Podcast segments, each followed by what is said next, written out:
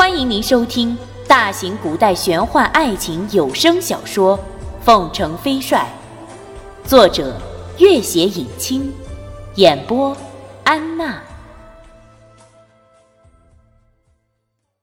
第一百六十六集，拓桑慢慢的梳理着那满头的青丝，又侧头凝视片刻那张略微有些疲惫憔悴的面容。微笑道：“君玉，你太累了。等战争结束了，我们寻个快乐的地方，你就好好在家里休养，什么也不用操心。待你养好精神后，你爱做什么就做什么。无论怎样，我都陪着你。”君玉沉默好一会儿，才叹息一声：“ 托桑，自认识你以来。”你为我做了许许多多事情，这些日子也全靠你为我分担，为我出谋划策。你一点也不比我轻松，可是你还要百般照顾我。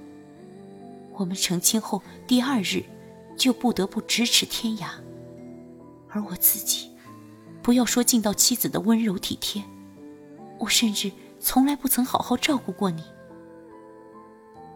拓桑微笑着抚摸她的头发，傻孩子，你天天操劳，能够为你分担照顾你，可都是我梦寐以求才得来的。虽然是咫尺天涯，但是只要能够和你在一起，我已经觉得很幸福了。而且，他的声音低了下去。等战争结束后。我们还有千千万万个良宵可以共度呢，也不急于一时，是不是？嗯。君玉红了脸，点点头。这微微的一抹红晕，让她略微憔悴的面容瞬间光彩夺目。拓桑轻柔地拍了拍她的脸。君玉，待战争结束后，你一定要先好好休养一段时间。君玉笑了起来。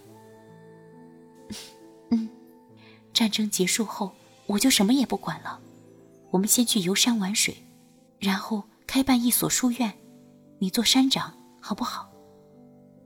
好啊，我就做个严肃古板的老山长好了。等我们以后有了孩子，我就板了脸吓唬他。他轻轻贴在君玉的耳边，君玉的脸更红了。托桑，你又说胡话了。托桑抱住他，喟然道：“开办书院，我们的孩子就在里面念书，这不是很美好的生活吗？”君玉点点头，贴在他怀里。嗯，我非常期待这一天早点到来。君玉看了看时间，已经不早了，拉了拓桑的手。三更就要出发了，你早点休息吧。拓桑点点头，君玉拉住他的手，并不松开，柔声道：“拓桑，今晚我们……”拓桑看着他柔情低语的模样，他双眼里面的无限柔情，克制了许久的爱恋激情，如洪水一般瞬间决堤。眼神燃烧如夏夜的闪电，急切而又轻柔地抱起了他。两人成亲以来，只有过当天的洞房花烛。两人情浓如蜜，又克制已久。如今分别在即，难舍难分，更是极尽缠绵缱绻。两人在无比的激情欢愉后，紧紧相拥，丝毫也没有睡意。再有一炷香时间。集合的钟声就要响起。拓桑轻轻在他耳边道：“君玉，时间快到了。”嗯。君玉左看看右看看，拓桑的一身戎装已经整理停当，这是他第一次亲手为拓桑细心整理，心里又甜蜜又温馨。好了，君玉，不用弄了。拓桑看着他歪着头为自己整理盔帽的认真样子，不由得笑了起来，一把抱住了他。君玉也紧紧抱住了他，低声道：“我等着你凯旋归来呢。”君玉，放心吧，我一定会的。走出门口，拓桑看着君玉，君玉也微笑看着他。这是二人成亲以来第一次分别。拓桑转身走回几步，拉住了他的手。君玉，你一定要好好保重。我会的，拓桑，你也要保重。外面大军已经整装待发，君玉微笑的目光掠过众人，拓桑点点头，深深看了他一眼，上马飞奔而去。直到他的背影完全看不见了，君玉才回过头来，心里竟然掠过一丝微微的伤感。他心里一凛，立刻深深吸了口气，回过神来，需要自己亲自指挥的大战也迫在眉睫了。关口驻营，朱瑜刚刚视察了军情，回到临时搭起的营帐。朱四怀迎了上来，低声道：“二公子，如今乌图和额济纳的大军都已被击溃，虽然赤金族大军损失惨重，不过理所一部兵精将猛，进可攻，退可守，占据很大优势。真木贴尔亲自指挥的大军也大胜了一场，目前已经挺进祁连山，只要越过了这道屏风，就可以直下西宁府。”真木贴尔攻占祁连山又如何？战局正完全按照君玉的预测发展啊！朱瑜想起怀里藏着的那本《凤凰军略》，那还是几年前自己和君玉携手作战时，君玉送给自己的。当时这本兵书尚未完成，他想，如今这兵书早已完成了吧？孙家率领的凤凰军深入草原千里。截断了他们的退路。周以达率领的轻骑兵也已经最大限度地消灭着赤金族老巢的有生力量了。看样子，真木天儿已经钻进了君玉部下的局，很难突破祁连山了。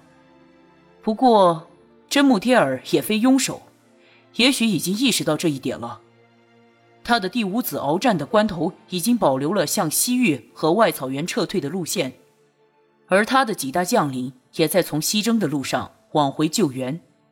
君玉要想彻底赢得这场胜利，也需要付出不小的代价就是了。不过现在西北军军心正旺，几乎是所向披靡。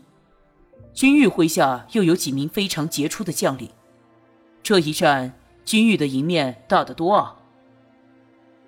西北军一向腐朽，这几年战斗力竟然提升得如此迅速。也实在是出人意料。君玉治军严谨，又善于发掘和重用人才。他整顿西北军时，曾调来三千凤凰军做榜样。据说那三千凤凰军可以在大雨里操练几个时辰，也无一人倒下。而训练期间，军玉本人也全程参与。主帅如此，其他人怎敢偷懒？如此魔鬼训练几年。西北军想不强都难。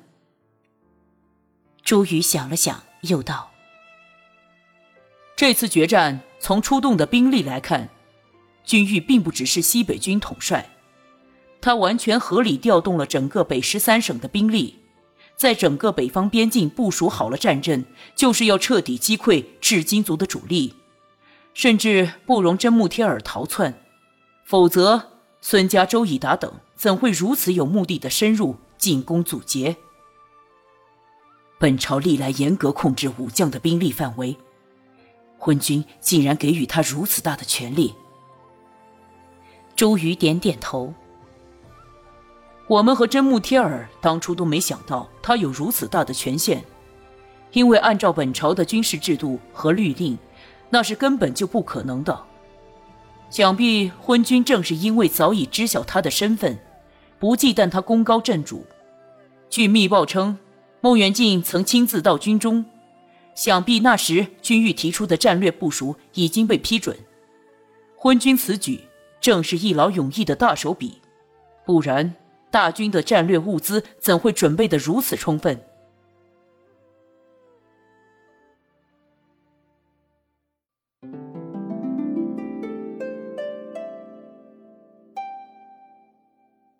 本集播讲完毕，感谢您的关注与收听。